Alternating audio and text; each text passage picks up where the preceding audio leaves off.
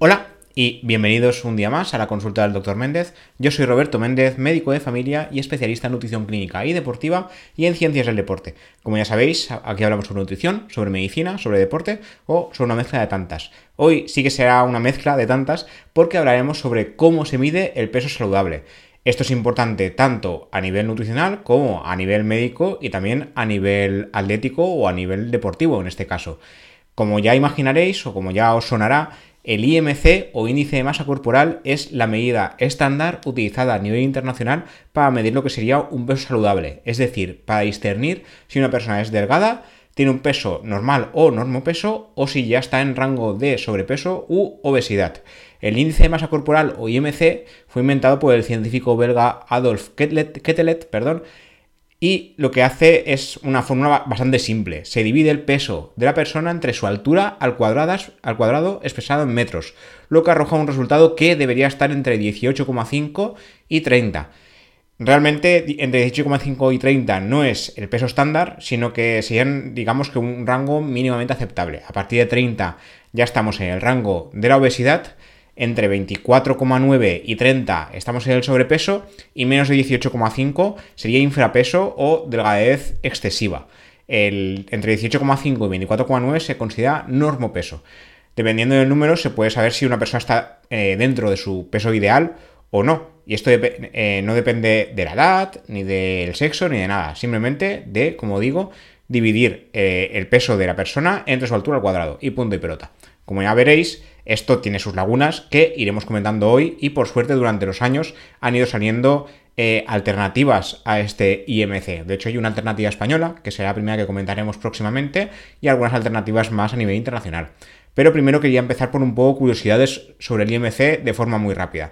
Por un lado, eh, saber que si en algún momento tenéis que realizaros alguna cirugía bariátrica, esperemos que no, esto se hace a partir de un grado de obesidad bastante importante, el, IMC se utiliza como indicador para cirugía bariátrica. En este caso se tienen en cuenta varios indicadores, pero el IMC suele, eh, suele verse que tenga que ser superior a 35 o 40, depende del caso. A partir de 40, la cirugía bariátrica sí que eh, está indicada en la mayoría de los casos porque estamos en un nivel de obesidad extrema. Eh, el IMC, un IMC alto, se relaciona con un alto riesgo de ataque cardíaco o un alto riesgo cardiovascular en general poseer un IMC elevado empeora el equilibrio y la postura, y además provoca dolores articulares múltiples, sobre todo a nivel de caderas y rodillas. A mayor IMC, mayor peso, y a mayor peso, mayor riesgo de, dolor articular. El país con mayor IMC es Tonga, de momento a estas alturas.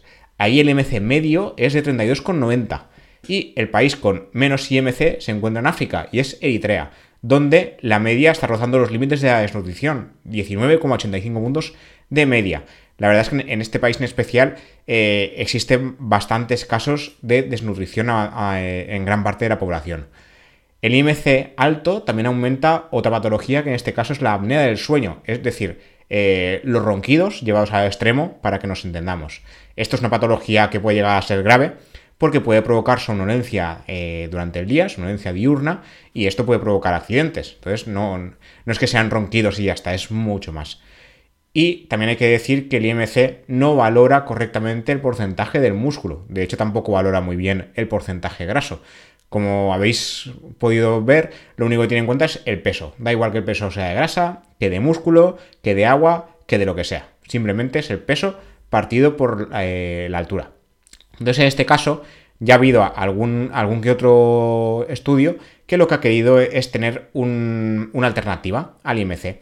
En este caso, los investigadores españoles de la Universidad de Navarra han creado su propio, su propio IMC, entre comillas, que se llama CUNBAE, C-U-N-B-A-E.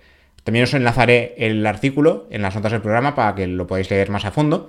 En este caso se desarrolló eh, a cargo del Laboratorio de Investigación Metabólica y el Departamento de Endocrinología y Nutrición de la Clínica Universitaria de Navarra y eh, se detectó que un 29 de personas que, según el IMC, tendrían un normopeso, realmente tienen un porcentaje de grasa corporal propio de la obesidad. Y un 80% eh, de personas que, según este índice, presentan sobrepeso, realmente son obesas. Es decir, Ahí se, va un poquito el rango.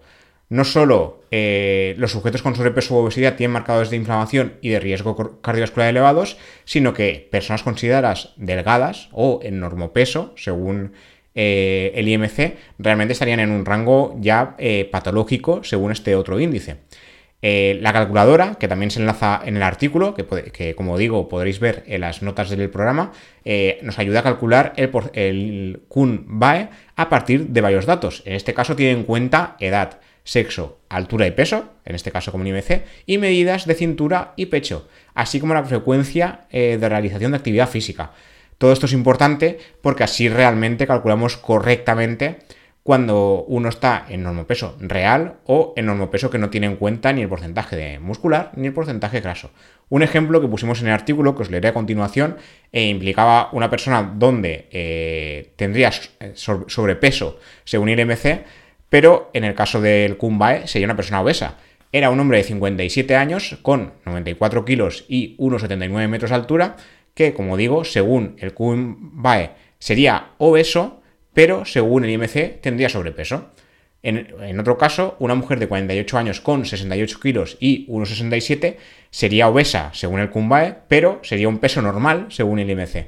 Como veis, será bastante cuando se tiene en cuenta eh, tanto el sexo como el porcentaje de, masa muscular, masa grasa, edad y medidas sobre todo de cintura y pecho. Esto de las medidas, tanto de cintura como de cadera, son importantes si se han tenido en cuenta en otros tipos de índices que también comentaremos a continuación.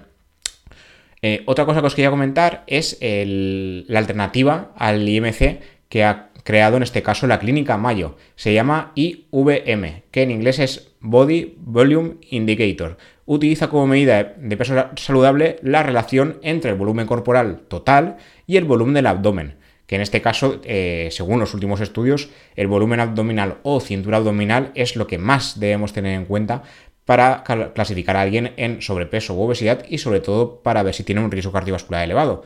En este caso, la medida se puede tomar manualmente o usando una aplicación que ha hecho la clínica Mayo, que como digo, os enlazaré también en las notas del programa. Desde hace años el volumen de cintura se ha usado en medicina, porque de hecho es un parámetro para del cálculo del síndrome metabólico, pero varios estudios han sugerido que existe una relación significativa entre la grasa abdominal y el riesgo de sufrir enfermedades cardiovasculares y diabetes. En este caso, eh, se destaca un gran estudio que se llevó a cabo ya en 2012, donde se analizó a 340.000 europeos. Las personas con sobrepeso y gran cintura, 87,63 centímetros o más en mujeres y 101,6 o más en hombres, tenían casi el mismo riesgo de desarrollar diabetes que las personas que sí que estaban obesas. Uno de los errores del IMC, como ya he repetido ya en varias ocasiones, es no tener en cuenta la masa grasa en especial y la masa grasa abdominal en particular, ya que solo mide peso y altura, y al IMC le da igual si tienes más músculo, más grasa o más lo que sea. En este caso, algunas personas delgadas con mucho músculo tienen un IMC elevado, sufriendo sobrepeso, y algunas personas que hemos comentado antes, que se supone que están en enorme peso, realmente tienen un exceso de grasa eh, abdominal o corporal en general y realmente tienen serían obesos según otros tipos de índices el exceso de grasa, abdominal se ha relacionado desde hace muchos años con efectos negativos sobre la salud, pero la hipótesis barajada es que este exceso de grasa sería un signo de la cantidad de grasa corporal o grasa visceral.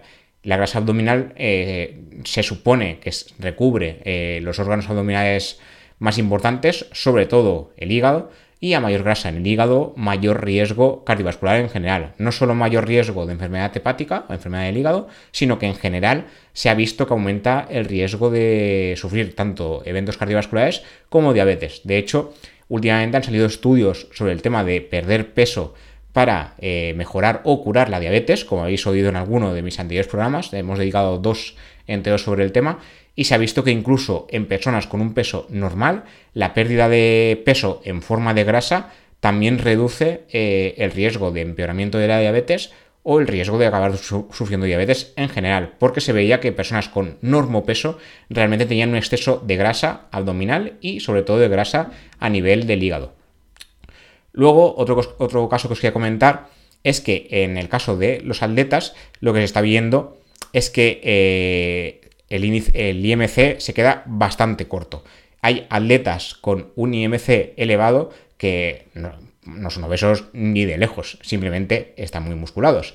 Y claro, esto es un problema. El IMC es un parámetro muy usado para clasificar el peso corporal en todo el mundo, incluyendo las clasificaciones deportivas, pero no está exento de limitaciones, entre otras la masa muscular o masa magra y la masa grasa. Esto en, población en general, en su día, imagino que se vio que sí que valía, pero hoy en día estamos viendo que eh, hay, gente que tiene mucha masa muscular, sobre todo el caso de deportistas, como digo, y ahí no se tiene en cuenta porque son excepciones, pero es que cada vez vemos más excepciones. Y al revés, gente que tiene más grasa de la que le toca, pero realmente a nivel de IMC, pues eh, tienen un normo peso porque no tienen en cuenta eso. Como digo, las personas con una alta proporción de masa muscular atletas son clasificadas pero ya de forma muy habitual como sobrepeso. Pero a ojo podemos ver que esto no es así. Conviene recordar, además, que durante el envejecimiento aumenta la masa grasa porcentualmente, sobre todo a partir de los 30 años y si no realizamos actividad deportiva. Si llevamos a cabo actividad de fuerza, se ralentiza este aumento de masa grasa que se, que se produce simplemente por la edad pero no es imposible. Quiero decir, uno llegará con más masa grasa a los 50 o 60 años respecto a los 30, tanto si hace ejercicios de fuerza como si no, pero el hecho de realizar ejercicios de fuerza ralentizará mucho llegar a este que, se llegue a cabo este proceso. Además, se produce, a la vez que se aumenta la masa grasa con la edad, se, eh, produce una pérdida de masa magra y de densidad mineral ósea asociada a la edad. La inactividad física y las limitaciones funcionales también asociadas a la edad también colaboran en todo este proceso. Por tanto, este indicador, el IMC, no, es buen indicador para el diagnóstico de la obesidad, sobre todo en, personas con pérdidas de masa ósea, donde con un mismo IMC una persona joven tendría menos grasa que un adulto mayor. Aquí hay, como digo, hay lagunas. Se debería tener en cuenta eh, tanto la edad como el sexo, como eh, la masa grasa o masa magra. Eh, además de estos datos, eh, no pueden ser igualmente válidos según la raza y la etnia. Hay grupos étnicos que difieren mucho en complexión y en la longitud relativa de las piernas, altura relativa al sentarse, lo que también tiene un impacto de fiabilidad en el IMC. al final, todo el mundo no somos iguales y dependiendo del lugar del planeta donde nos encontremos, la compresión corporal es muy diferente y el IMC de nuevo cojea. Y ya para terminar, un último artículo que publicamos hace muy poco, eh, lo que hablas sobre cómo el IMC, si bien se ha relacionado mucho con el tema del riesgo cardiovascular, está empezando a, eh, está empezando, perdón, a perder fuelle en pos de otras medidas. En este caso, eh, en el artículo también mencionan que el índice de masa corporal, una vez más, no tiene en cuenta la masa grasa, pero es que tampoco tiene en cuenta la distribución de la misma. Entonces, se puede clasificar a una persona como obesa, pero sin más. No, no podremos decir que esa, obesidad, primera, que sea real según el, IMC, porque a lo mejor esa persona, en lugar de, eh, de obesidad de grado 1, a lo mejor tiene grado 2 o obesidad mórbida en cuanto a la masa grasa, y no podremos decir si la distribución de dicha grasa es peor o mejor, a la vez que no podemos decir si la, distribución de masa muscular es mejor o peor. Entonces, el último estudio que se, ha presentado muy recientemente en la reunión anual de la Asociación Europea para el Estudio de la Diabetes celebrada en Estocolmo ha vuelto a insistir en ello. El IMC debería sustituirse por otras medidas, en este caso eh, otras como el índice de cintura-cadera. Lo que se vio en, en este estudio es que el índice de cintura-cadera sería un predictor mucho más potente que el IMC para evaluar el riesgo de muerte prematura. Se, tuvieron en cuenta eh, varios, eh, varios, índices, en este caso eh, el IMC, por un lado, el índice de masa grasa y el índice de cintura-cadera. Y el índice de cintura-cadera, tanto el IMC como el índice de masa grasa tenían una relación en J con la mortalidad por cualquier causa. Aquellas personas con un IMC o, un índice de masa grasa extremadamente alto o bajo tenían un mayor riesgo de mortalidad en comparación a los que poseen un IMC o índice de masa grasa moderados. Sin embargo, el índice de cintura-cadera tenía una asociación más potente con la mortalidad por cualquier causa en comparación al IMC o a la masa grasa. Por cada aumento de una unidad en el índice de cintura-cadera, la probabilidad de muerte prematura aumentaba casi el doble en comparación a un aumento de una unidad en el IMC o el índice de masa grasa. Entonces, como vengo diciendo durante todo el programa, si bien el IMC en su día podía ser una ayuda para tener en cuenta el tema del peso corporal, eh, hoy en día estamos viendo que cogea. Sí que es verdad que evidentemente se ha estudiado mucho desde aquel momento, pero la verdad es que se está manteniendo mucho. De hecho, como anécdota, eh, recientemente eh, uno de los entrenadores del gimnasio al que acudo estaba comentando lo que allí les hacen los típicos chequeos anuales y claro, eh, este chico en especial tiene, bueno, yo soy, más bien bajito, pero él me saca como 10 o 15 centímetros, pero tiene un, peso corporal elevado, pero en masa muscular. De hecho, su porcentaje de masa grasa es bastante bajo y le salía sobrepeso, porque tenía un peso excesivo para su altura según el IMC. Y el médico que le evaluó le dijo que, estaba ya en, en rango de sobrepeso. Y claro, tú lo veías y dices, a ver, aquí mis ojos me están diciendo que esto no funciona así. Claro, que, tenemos que tener en cuenta otras medidas que tengan en cuenta eh, más parámetros. ¿no? En este caso, por ejemplo, para los atletas, lo que se utiliza mucho es calcular el porcentaje de masa grasa a través de bioimpedancia, que esto es una técnica que puede llegar a, ser cara, pero es muy específica. Hay también eh, técnicas de gases, también para medir un, poquito de forma indirecta eh, la masa grasa.